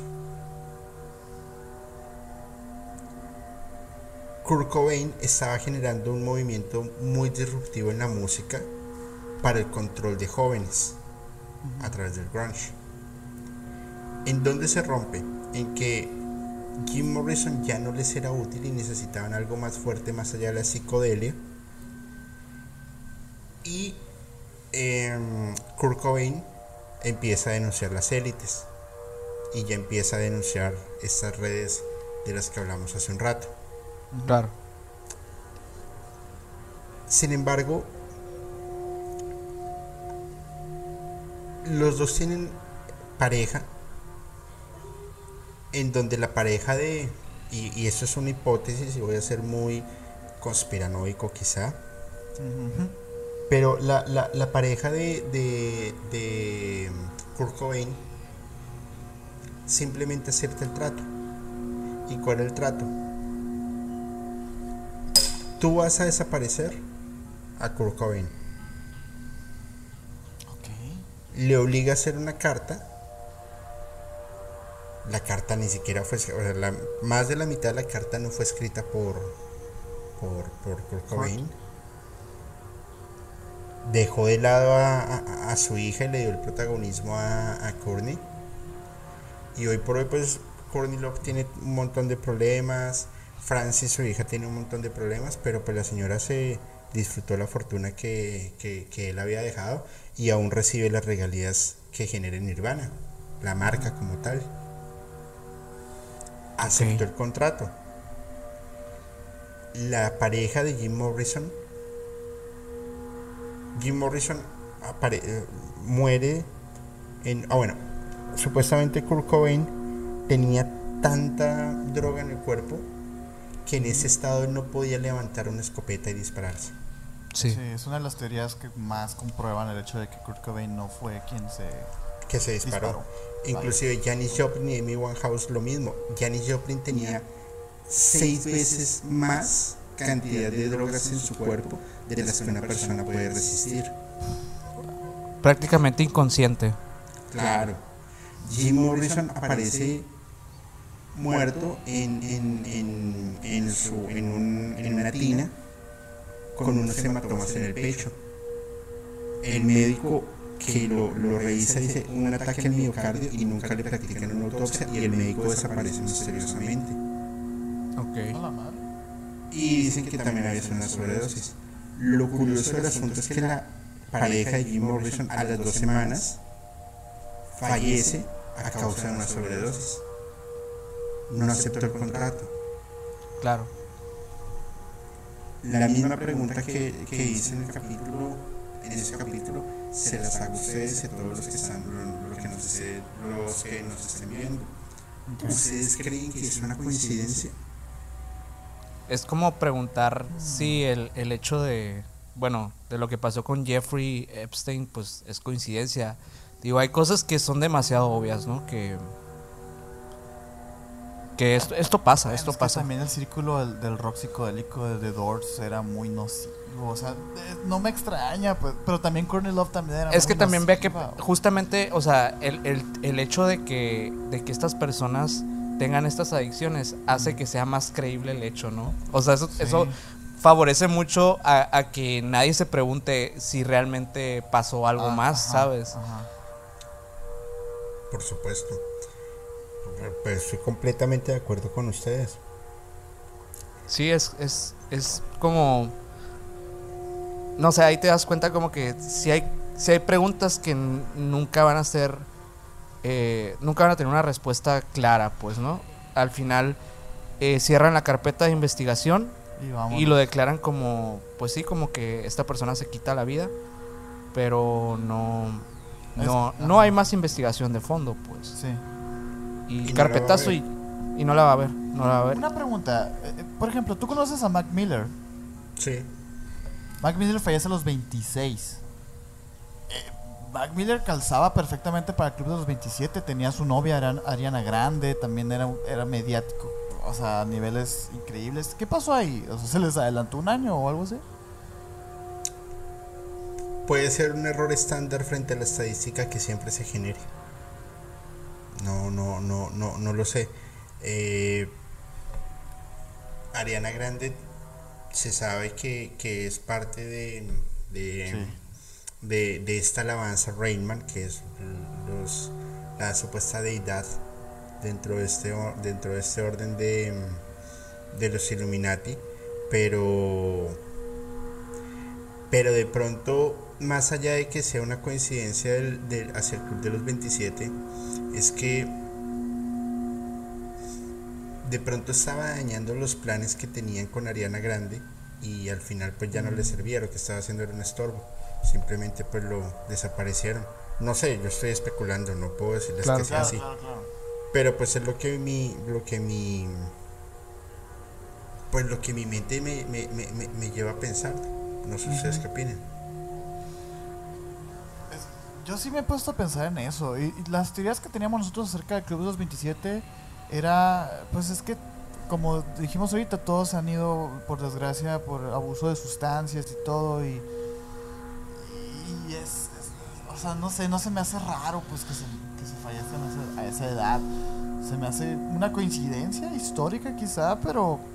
Pero todos estaban bien mal, eran bien tóxicos. La otra, la, la otra es, bueno, que creo que ahorita, digo, si, si esta, digamos que el Club de los 27 sí fuera algo que 100% real, eh, yo creo que ahorita ya no se haría a los 27. O sea, ya se sabe tanto, o sea, realmente el consciente colectivo está tan atento a eso que hoy en día yo no, o sea, si digo, si fuera esta orden mundial, pues realmente no, no favorecería esa teoría y mejor lo haría a otra, a otra edad, ¿no? Pero, por ejemplo, la- las teorías de Julio apuntan a que es los 20 lo tiene que ser a los 27, Ok. por tema numerológico. Pues. Sí, sí, sí, Eso es lo entiendo. interesante. Sí, Así entiendo. es, así es, lo que ustedes dicen es muy cierto. Pero yo les, yo les quiero hacer una pregunta. Cancerbero, ¿a qué edad fallece?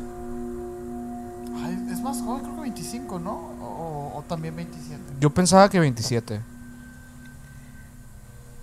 En teoría dicen que a los 26, Ajá, sí. otros dicen que a los 27. Sí, ajá, sí, sí había escuchado que había como una confusión. ¿En serio? Sí, porque supuestamente dicen que él no nace en el 88, sino en el Ajá. 87. Ahí hay algo medio raro. Pero bueno, partamos de ese punto. De, ese punto. Vamos a suponer que fallece a los 27. Ujú. Les voy a dar otro ejemplo. Eh, Elizalde, Elizalde, Valentín Elizalde, el gallo de oro, sí, Elizalde, señor, de aquí Acosaris, ¿no? el que cantó, el que compuso a mis enemigos o la, o la Sí. grabó. Es sonorense, es sonorense, es, es paisano. Ah, bueno. Saludos. Salud.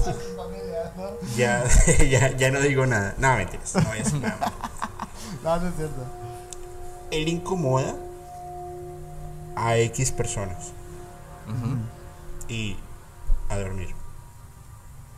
A los 27 años. ¿Ustedes consideran que él es del club de los 27? Y dicho lo que, lo, lo, lo que he dicho en, estos, en, en, en ese, en ese capítulo, ¿ustedes creen que es coincidencia o que sí pertenece al club de los 27? Solo Valentín Elizalde. Valentín Elizalde.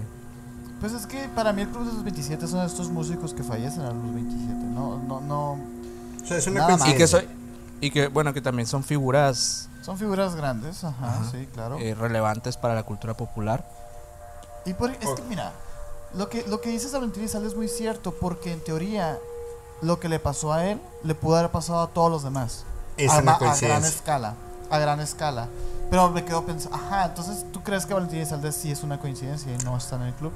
Sí, así es, tal cual como lo estás diciendo. De hecho, hay, hay una, bueno, se habla de una teoría de lo que pudo haber pasado con Valentín Elizalde, Sí. que hace referencia a su primo Al Tito Torbellino, que al final, o sea, cuando él fallece, que esta persona es la única que sobrevive en el automóvil donde se encontraban cuando ocurre el, el atentado. Que porque estaba dormido. Y el único que, que- que no recibió ningún impacto fue él porque estaba supuestamente dormido. Ajá. Tiempo después, cuando, cuando esta persona pues ya, obviamente ya pasa a otro plano, eh, pues el primo, Se casa con la ex esposa, con la viuda. con la ex esposa viuda. Pero curioso, curioso. fíjense- sí, es curioso y fíjense que se arma ya un, un complot que está lejano de ser algo que está aquí, eh, que está mm, incomodando a las grandes élites del poder. Sí, sí, sí. Vuelvo claro. a Cancerbero. Ujú. ¿Ustedes creen que pertenecería al club de los 27? Sin duda. ¿Por Pues, qué? Sí falleció. Porque sí, sí 89. No, además, además me re- por el tema, eh, bueno, esta persona sí tocaba temas sociales en sus canciones. Creo que había cosas que sí podrían afectar a las opiniones, pues en general de la, de la sociedad. En digo, creo que era alguien que, que sí, pues podía tener un impacto. Y, y ¿Ustedes aparte, pues su, su- su fama era global, ¿no? O sea, Pues hasta que se falleció. Claro, pero ustedes cuáles se imaginan, o sea, qué, qué imaginarían ustedes si un país como Venezuela sufriera una desestabilización sociopolítica y económica en este momento? ¿Qué creen que Ese podría es- pasar? Esa, esa es la, eso es lo que estaba pensando, pues, o sea, que a lo mejor Cancerbero representaba esa, esa amenaza social, porque sí tenía mucho giro ahí social, ¿no? Sí. Yo creo que a lo mejor sí pudo haber sido planeado, ¿no? Porque también lo, lo que, lo que envuelve todo El, el, el misterio contexto de, de- de su muerte también es, muy misterioso. es un caso. Y bueno, el caso de, digo, de todos los del Club de los 27 son Sí, raros. Las, sí, las sí. Pasan cosas raras. pasan cosas raras que, que Claro. no tienen respuesta. Por eso Digo, no eso- es una coincidencia. O sea, el tema de Valentín Elizalde es más un, un- un tema muy armado frente a una cadena de consecuencias que estaba sucediendo, en donde el primo seguramente lo traicionó, en donde no siguió, no acató una amenaza, en donde hubo un, un, un porqué y pues el hombre tenía 27 años. Sí, Pero es lo que te iba a decir. Justamente nosotros, o sea, yo vi el caso y todo y de repente, ay, ¿cuántos años tenía? 27 y yo, ¡hola! O sea, como que... Y justo que, que, bueno, ahora lo catalogan dentro del club de los pero 27. nunca se habló en el momento del Club de los 27, así como con Kurt Cobain, así como Amy Winehouse. pues. Exactamente. Fíjate que yo pensaba que era que a lo mejor era porque por ser mexicano, o sea, digo, no sé, pero pero Cancerbero pues no tampoco es Es estadounidense. venezolano, Simón, y Venezuela tiene Es venezolano. sociales, ¿no?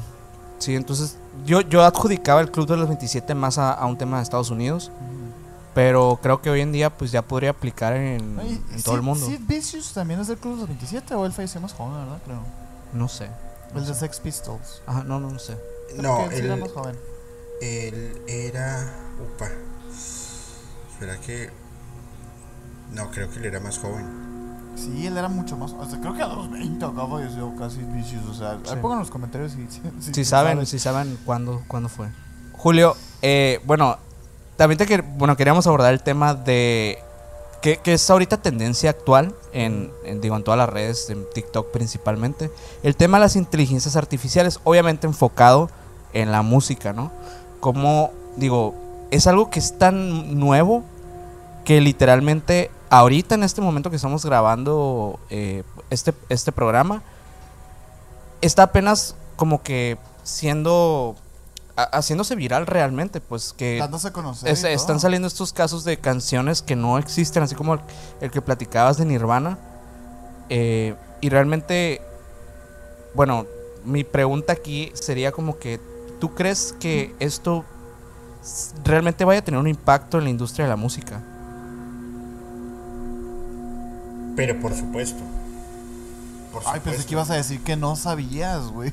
tu, tu expresión fue como que, pues, no sé, así. wow, yo me quedé. Qué, qué open mind. No, no, por supuesto, por supuesto que la, la- la va a tener y yo creo que va a ser el protagonista de todo lo que va a suceder eh, dentro de la industria. Es que, a ver,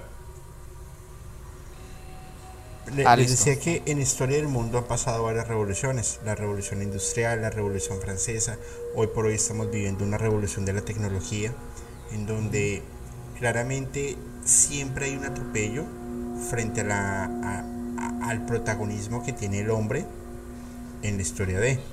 Por ejemplo, en- en- cuando aparece la, la- el, el- el tren de carbón o, o de vapor, eh, ya no era necesario el transporte para llevar X cargas y se forma una de las primeras revoluciones ya no era necesario la, el transporte solamente en humano, en carretillas o, o- o en caballo o a burro, porque ya era mucho más rápido y más eficiente con la máquina a vapor.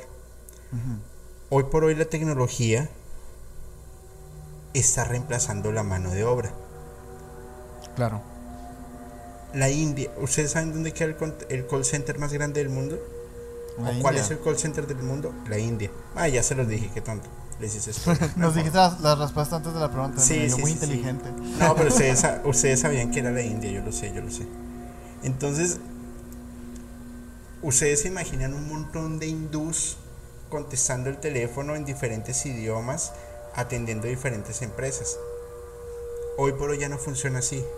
Hoy por hoy ya Sí. todo está conectado a través de inteligencia artificial que sabe qué responder y cómo responder de acuerdo a una serie de programación que eh, se hagan para poder dar ese para poder dar ese ese servicio Eh, por Sí, de- ejemplo de, hecho, tenemos amigos nosotros que han trabajado en call centers y están empezando estos proyectos en donde una hora al día ah, platican así libremente de algún tema, que lo que están haciendo realmente están recaudando una base de datos para alimentar una inteligencia artificial y que en un futuro próximo esa inteligencia artificial sustituya al, al- al asesor, pues, ¿no?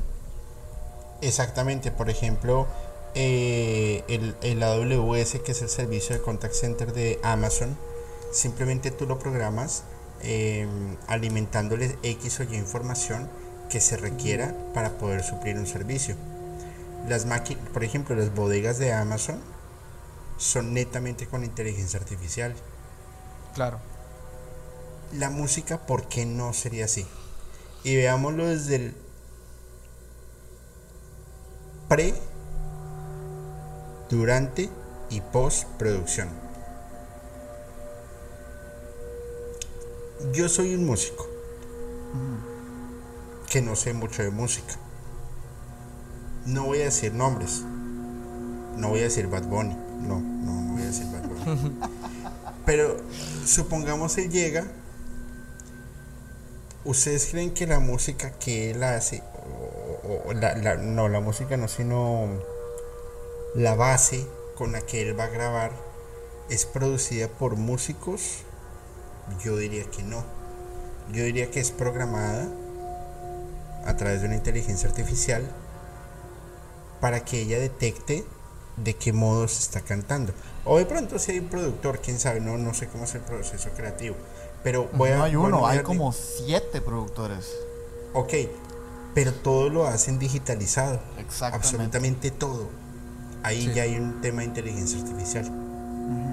Desde el, desde el, ¿cómo se dice este? El, el que se puso muy famoso, ¿no? El, el, el, el autotune, ¿no? Que ya es un Ah, recurso. con, con autotune. Ahora ustedes imagínense algo. Está grabando una banda. Batería, guitarras, bajos, unas congas, piano, le metes violines y eso. Y empiezan a grabar.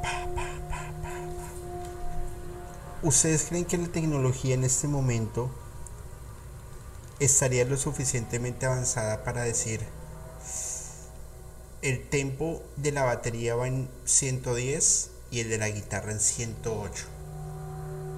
¿Ustedes Sí, sí, Por inteligencia Sí, sí, sí, artificial claro. Por supuesto. Totalmente. la gradúa de una vez y se escucha perfecto? Sí, claro. Sí, sí, sí, y es más, muchísimo más barato. Por supuesto. músicos. Claro, claro que sí. Y no tienes que tener un productor ahí escuchando todo el tiempo. Las bandas old school sí lo deben hacer así. Inclusive gra- algunas graban en bloque y otras graban en banda completa. Ahí ya tenemos el pre y la, y el, y el- y la pro. Ahora la post. Tenemos el álbum, lo tenemos listo. ¿Qué es más rentable? distribuir 100 millones de CDs por todo el mundo o montarlo en plataformas como Spotify, Deezer, Apple Music eh, YouTube. y YouTube, YouTube Music. YouTube Music. ¿Qué es más económico y más eficiente? No, pues las plataformas Por digitales. sí. Claro. Y las plataformas digitales lo que hacen es, yo sé que Ju- Julio escucha tal música, tal día de la semana, a tal hora, en tal lugar. Y adicional, yo sé que generalmente él está hablando de X o Y tema. Y en ese momento en YouTube va a aparecer un anuncio programado para que yo escuche esa canción. O en Spotify va a salir alguna propaganda o algo, en publicidad pagada, o un banner o lo que sea. Para que llamar yo la escuche atención. Esa, para llamar la atención y yo escuchar esa canción y descargar el, descargar el álbum. ¿Ustedes creen que eso lo está haciendo una persona o una inteligencia artificial? No, son los algoritmos, eso. ¿no? Sí, una inteligencia artificial. Entonces díganme ustedes, ¿la inteligencia artificial va a tener relevancia en la música? Pues ya la está teniendo, No, ¿no? De cierta forma. Realmente la, la pregunta no era si iba a ser relevante o no, porque evidentemente ya la, la- la industria musical se tuvo que adaptar a estos nuevos métodos de, de difusión, sino que existan artistas que no existen. Mm, Esa sí. es como la pregunta. Yo creo que sí. Eh, eh, sí es como la tendencia, ¿no? Existen estos artistas ya japoneses que son completamente caricaturas holográficas en, en, en- en concierto y popularísimas y llenan y es un fenómeno súper fascinante. Yo, yo creería que sí. Eh, y estoy casi seguro. Porque es ¿Se te hace bien? Sí, sí, sí, sí. Y, es simplemente, y es simplemente mediante una programación. A ver. Donald Trump, eh, o bueno, más bien editen el nombre. El presidente, el, presidente ese que sea naranjadito, El ganó pelo las- de lote. el pelo elote, ganó las elecciones a punta de inteligencia artificial. Sí, sí. Y a punta de redes sociales. Si en la política se puede, ¿por qué en la música no? No, y se pudo ya con Bad Bunny, yo creo. Y ese es el, y ese es el pecado del autotune. Le da voz a quien no tiene voz. Sí, Eso está buena esa frase, ¿no? sí, la verdad sí. Ese es el verdadero Rayman. Es Y, y antes, an- antes estaba mucho más, o- estaba muy mal visto el autotune y hoy en día práctica- prácticamente todos los artistas lo Es que es utilizan. un recurso, ya se, en vez de, de- de para lo que nació el autotune, pues que como a- a- afinar digitalmente a los artistas en una pequeña y de repente, ahorita ya es un recurso, pues así como que durante toda la voz eh, va acompañado. va eh, acompañado robóticamente con, con este efecto. o pues. sea, realmente nunca vamos a estar escuchando naturalmente al artista cuando está grabado, ¿no? Infortunadamente ya se perdió la. Se va perdiendo la magia. Y realmente lo, lo, lo, lo valioso, lo importante que hacen los artistas. Que han, durante muchos años han conservado una carrera, han tratado de hacer música, han tratado de hacer algo bueno. Y ahora son reemplazados por máquinas, por un poder económico. Y más allá de un poder económico es por dar un mensaje o una cortina de humo mientras las grandes cosas se van tejiendo arriba y son incomprensibles para nosotros. O ¿Tú no, no es que que se sean incomprensibles. sim- claro. Y no es que sean incomprensibles, es que simplemente no les interesa que nosotros las sepamos, que es muy diferente. Ujú. Ok. Sí, sí, sí. Sí, realmente creo, creo que cada vez eh, se acerca más como este, bueno, esta época en la que la música va a ser, eh, pues, prácticamente un algoritmo como lo es, como lo son las redes sociales, ¿no? Que van a estar construidas prácticamente de manera matemática para que tu cerebro, pues, se adapte a ellas o que ya estén adaptadas para ti, que tú ya estás programado de alguna forma, que saben que lo vas a consumir. Exacto. Como las canciones infantiles. Eh, sí, sí, de hecho, como las Es canciones que, es, de- infantiles. es que, es que fíjate que desde ahí empiezas. Desde que tú eres un bebé que ya estás inmerso en la tecnología. Antes de nacer tú ya estás inmerso en la tecnología. Hasta Por personas un poco más maduras como nosotros. Hasta personas ya de avanzada edad que simplemente construyen, les construyen equipos de tecnología que sean de fácil acceso para poder tener un control completo. Y no es mentira, no es una conspiración. Yo les estoy hablando con hechos, con datos, porque está comprobado. Que ya no lo hecho- quieran ver, pues es Ajá. rollo de cada quien. O sea, De quien hecho, me hace diga- poco Ajá, hablamos acerca de eso, de, de- de cómo antes estábamos muy asustados por el hecho de que nuestros celulares nos escuchaban y ahorita estamos Alexa y así, pues, o sea, Alimentándolo. e- e- es un tema que llegó a normalizarse y a, y a estar aquí con nosotros, yo creo que para siempre, ¿no? Pues bueno, yo creo que si Siri me está identificando o debe reírse todo el día porque yo salgo con unas estupideces. Mira, Imagínate o sea, cogí, cogí cierta afición a los gatos esos que se cuentan chistes en, en, en Instagram, en los reels de, de Instagram, que es un gato, dos gatos, entonces un gato chiquito le dice, ¿qué le dijo una sirena a la otra? El otro no sé. Y yo soy como un idiota riéndome. Qué bonito ese chiste.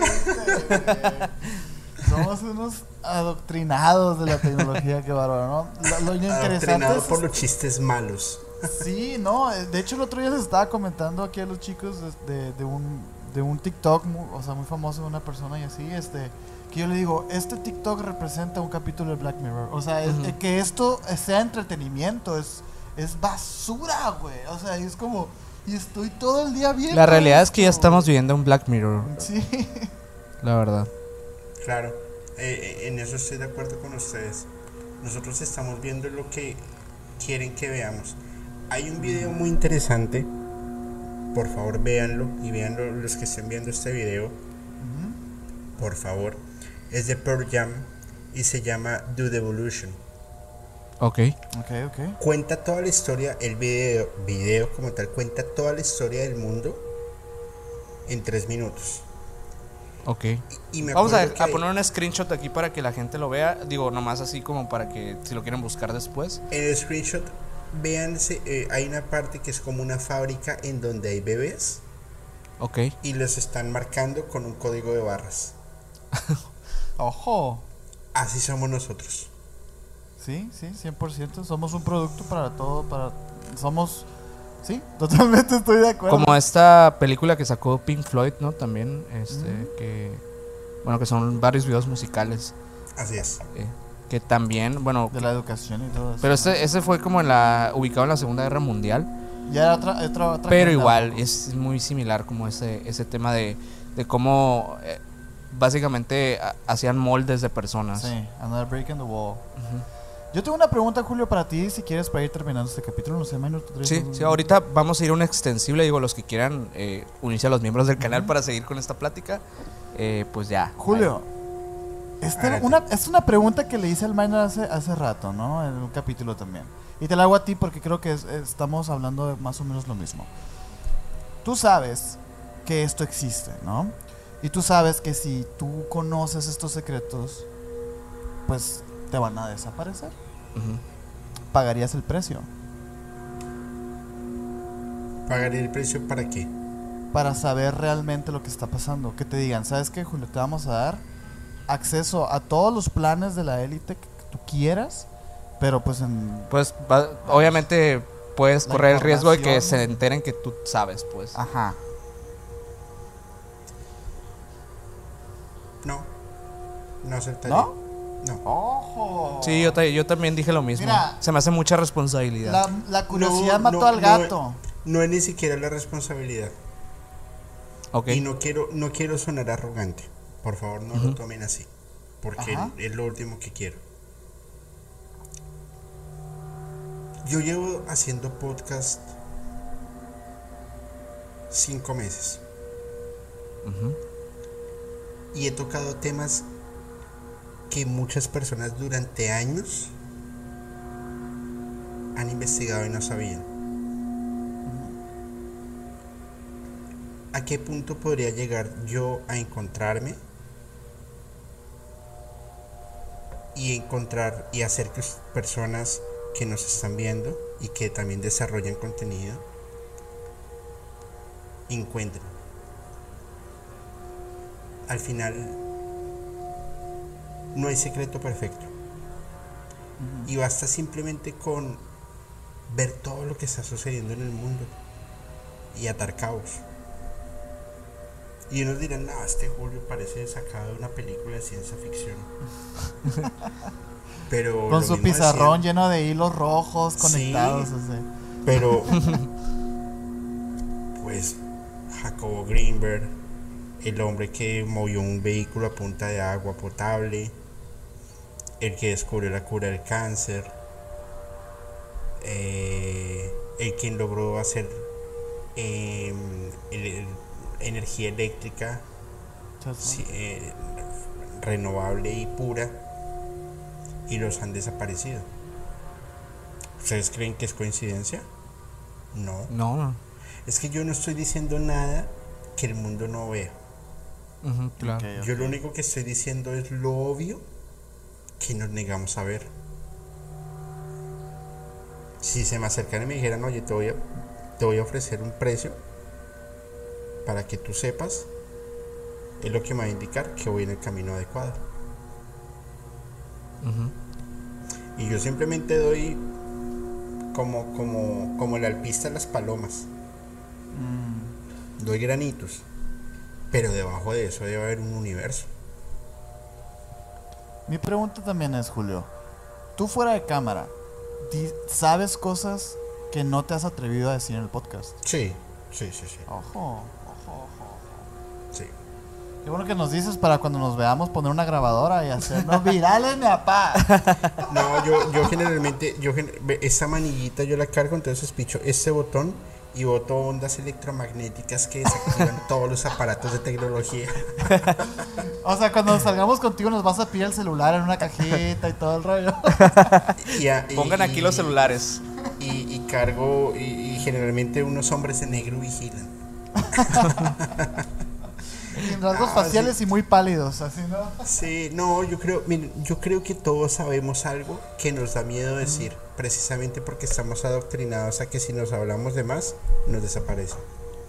Ok. O ustedes Sí, me sí, van a sí. decir que no tienen ningún algo que ustedes hablen entre ustedes, pero que sepan que no pueden decirlo en el podcast porque de una vez los van a censurar. Sí, claro, Sí, claro, sí. claro. De hecho, bueno, mucho tema relacionado con, con la cultura de- del norte de México.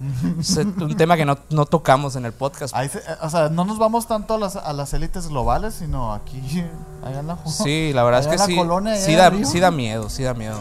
No, y, pues y- es que donde, lo- donde toquen esos temas son los valientes. sí, la verdad que sí, la verdad que Y- sí. y- Pero pero el panteón está lleno de yo creo valientes. que- y yo creo que eso es. Yo, yo, yo vi hace un. hace. anoche justamente. Vi ese, ese TikTok de cierto personaje que no. que no, no voy a mencionar ni mucho menos. Pero que la grabación dice, eh, hace alusión que está llamando a un policía. Esa persona que llama a, a- a un policía en teoría y lo amenaza y le dice o, o le bajas o le bajas. Porque tengo identificado a 30 personas y hasta los perros te, me voy a llevar por enfrente. Y el otro le dice, sí señor, sí señor, sí señor. No sé si lo han visto. no, no, no, no, lo he visto. no, Ok. no ubico. De, de, de, de poder. Ok. ¿Ustedes creen que la persona que divulgó ese, ese video, ese audio, debería estar con- escondida debajo de las piedras para que no lo encuentren? Porque lo, ya saben. Como hay Es que peligroso, es peligroso. me imagino que es cierto, eh, de un influencer mexicano que se puso a decir yo no sé Sí. quién, me la... Oh, sí. y lo El desaparecieron. pirata. El pirata, Estaba sí. bien pirata ese vato. Sí, sí, sí. Ah, Este, pues. que, que justamente hace poco Nos estamos metiendo en. volví, a ver ese tema, pero no lo voy a abordar, simplemente como que me... obvia- es algo que, que- que es posible que te pase si te metes con ese tipo de temas. de lo mejor es no meterse, la verdad. No vale la pena. Digo, a menos que tu, que, que tu ambición sea el periodismo eh, de ese tipo, pues ya sabrás tú, pero creo que yo no lo recomendaría. No, Pero sí, sí lo veo peligroso, la verdad. No, y es que lo es. Y es una realidad. Pero pues hay personas que les puede más esa sed amarillista que la de realmente generar un contenido. y, y- y yo lo veo también desde otro punto de vista. Yo preferiría, y voy a, va a ser muy loco esto que voy a decir, yo lo sé, sentarme a hablar con esas personas desde el punto de vista de investigación, a ver ellos cómo perciben el mundo. Más que la divulgación, pues. Más que, exacto. Claro. Y sí, más sería muy allá de- interesante. y más allá de saber lo bueno o lo malo que hacen, yo no voy a opinar de eso. Pero Claro. sí me interesaría ver es cómo ven ellos el mundo, cómo lo perciben. Sí, sí sería, yo creo que otro, otro, otra perspectiva totalmente distinta a la que conocemos. ¿no? Debería ser fascinante hacer eso. ¿eh? Sí. La verdad, sí. me- Claro, se vuelve, se vuelve fascinante, esa es la palabra, porque es entender otra perspectiva. Porque yo, Claro. yo lo hablo desde mi ignorancia, por supuesto. Tengo una habitación enorme, cargada con fajos de dólares, euros, yenes, libras esterlinas. Tengo un Corvette, un Ferrari, un Jaguar, un Porsche, un Maserati. Tengo tres jets, dos islas, tengo de todo. y no las puedo disfrutar. ¿Para qué tengo tanto entonces? Sí, y, no, no, y- ustedes no creen que debe ser, ojo, ojo, ojo por favor, no me malentienda nadie, por favor, porque no estoy justificando absolutamente nada. Sí, Pero ustedes no creen que se vuelve frustrante? Claro, sí, sí, sí. claro, claro, claro. Sí, es una maldición, es como Sí. esto, esta, eh, esto que se habla incluso en, en estas historias del- de objetos malditos, ¿no? Que, que no pueden disfrutar de, de estos mismos eh, porque son la misma maldición. O sea, al, al final de que la, la riqueza o el trato con el diablo te va a traer desdicha y te va a traer eh, avaricia y otras cosas que, que vienen cargadas de cosas negativas al final. Exactamente. Así es, tú lo has dicho. Te traen cosas negativas. Aquel que desea que todo lo que toque sea oro, no va a poder tocar a su esposa, no va a poder tocar a su madre, no se va a poder tocar a sí, mismo. Hay una leyenda, ¿no? De esa. Sí. De la persona que quiso que todo lo que tocara fuera oro. Se volverá oro. está bíblica. Sí, pero Julio, tal, eh? eh, muchas gracias por esta plática. Digo, Salgámonos de aquí, por favor, salgámonos de aquí. to- todavía no, todavía no, todavía no terminamos. Digo, vamos a ir a una extensible que son de más o menos 30 minutos Ajá, sí, adicionales que quedaron unos temas ahí interesantes que vamos a abordar. Digo, a la gente que quiera escuchar más de esta plática, los invitamos a que se unan a los miembros del canal para que tengan esa sección ex- exclusiva del canal y vayan a verlo, ¿no? Eh, pero Julio, pues muchas gracias, de verdad. No, no, increíble, Julio. Ojalá te hayas divertido, ¿eh? Nosotros nos divertimos. Sí, sí, sí, súper eh, interesante. La verdad fueron dos horas. Ah, cabrón. ¡Ojo! Llevamos dos horas, llevamos dos horas grabando, ¡Qué la verdad. Se me fueron súper rápido. Eh, había prometido y lo que Julio promete lo cumple. No, mentiras. Había prometido una, una, una segunda parte sin afanes. En serio, eh, muchachos, nuevamente los felicito porque he visto el crecimiento, he visto estos contenidos que ustedes están haciendo, están alucinantes. Eh, aplaudo mucho ese sentido profesional, de amor, de pasión que le están metiendo a su canal, que le están echando todas las ganas. Cuando les digo que quiero ser como ustedes cuando sea grande, no es broma, en serio hacen un trabajo impecable, muy bueno, los tres en serio hacen cosas maravillosas. Ah, qué Espero Muchas gracias, en- Julio. o, o en Ciudad de México o en Sonora, o si de pronto llegan a Mérida, pues acá Claro. tienen su casa, por supuesto. Igualmente y- aquí. Increíble. Y nada, pues ya, ya, ya nos veremos. Nuevamente, felicitaciones, qué bueno y por favor, todos eh, suscríbanse al canal, compartan el capítulo, coméntenlo, un like, que eso es súper valioso, creo que, que es una de las muestras de cariño más importantes que, que creadores de contenido generan. Claramente todos en el mundo trabajamos por dinero, pero pero este, este trabajo de hacer generación, de generar contenido, bueno, yo no, yo no lo veo como un trabajo, yo lo veo como, como una pasión. Claro. en sentido claro. de hablar de lo que nos gusta, de disfrutarlo, de reírnos, de mostrarlo de una forma diferente, pero sobre todo de, de prender ese motor o de que la rata de nuestro cerebro empiece a andar rápido, diciendo, miércoles, yo no lo había visto desde ese punto de vista, puede tener algún sentido. Podemos estar equivocados, por supuesto, pero hay cosas que decimos que yo estoy seguro que les vamos a dejar sonando. Y, nada, felicitaciones y gracias por invitarme. Ay, Julio. Qué, qué, bonitas palabras, Julio, de verdad. Pues de, muchas gracias. Digo, Sí. esperamos que esta no sea eh, pues la última parte de, de este de, del lado oscuro de la música con, Esperamos que con Julio. final, eh, que la tercera sea ya. Culminemos ya una en persona, digo, eh, aquí lo ponemos sobre la mesa. Uy, súper bien, Eh, sería súper chévere. Sí, sí, sí. Eh, y pues esperemos que hayan disfrutado todos los que escucharon este capítulo. Eh, sabemos que lo estaban esperando bastante, así que Sí, pues, aquí está. tienen, Eh, aquí muchas gracias por estar aquí. Eh, no olvides suscribirse a este canal de YouTube, como ya lo dijo Julio. Y si estás en Spotify, también síguenos por allá. Estamos en todas las redes como Emisiones Podcast. Eh, pues te invitamos al grupo de Facebook para que estés ahí cerca y enterado de todo. Y pues si quieres la extensión, en los miembros del canal de aquí, el canal de YouTube, te puedes unir y ahí vamos. Eh, pero bueno, a mí me pueden seguir como Minor Cordón en A Instagram. mí como Castellón Sergio en Instagram y nuestro invitado. ¿Cómo? A mí pueden seguir como musicalmente punto paranormal en Facebook e Instagram y en YouTube y Spotify como musicalmente paranormal. Ahí. Ahí lo van a, ahí lo van a estar viendo igual. Vayan a seguir a Julio, su contenido de verdad es No único. tiene desperdicio. Así que vayan a checarlo y pues denle todo su amor, comunidad. Nos vemos a la próxima.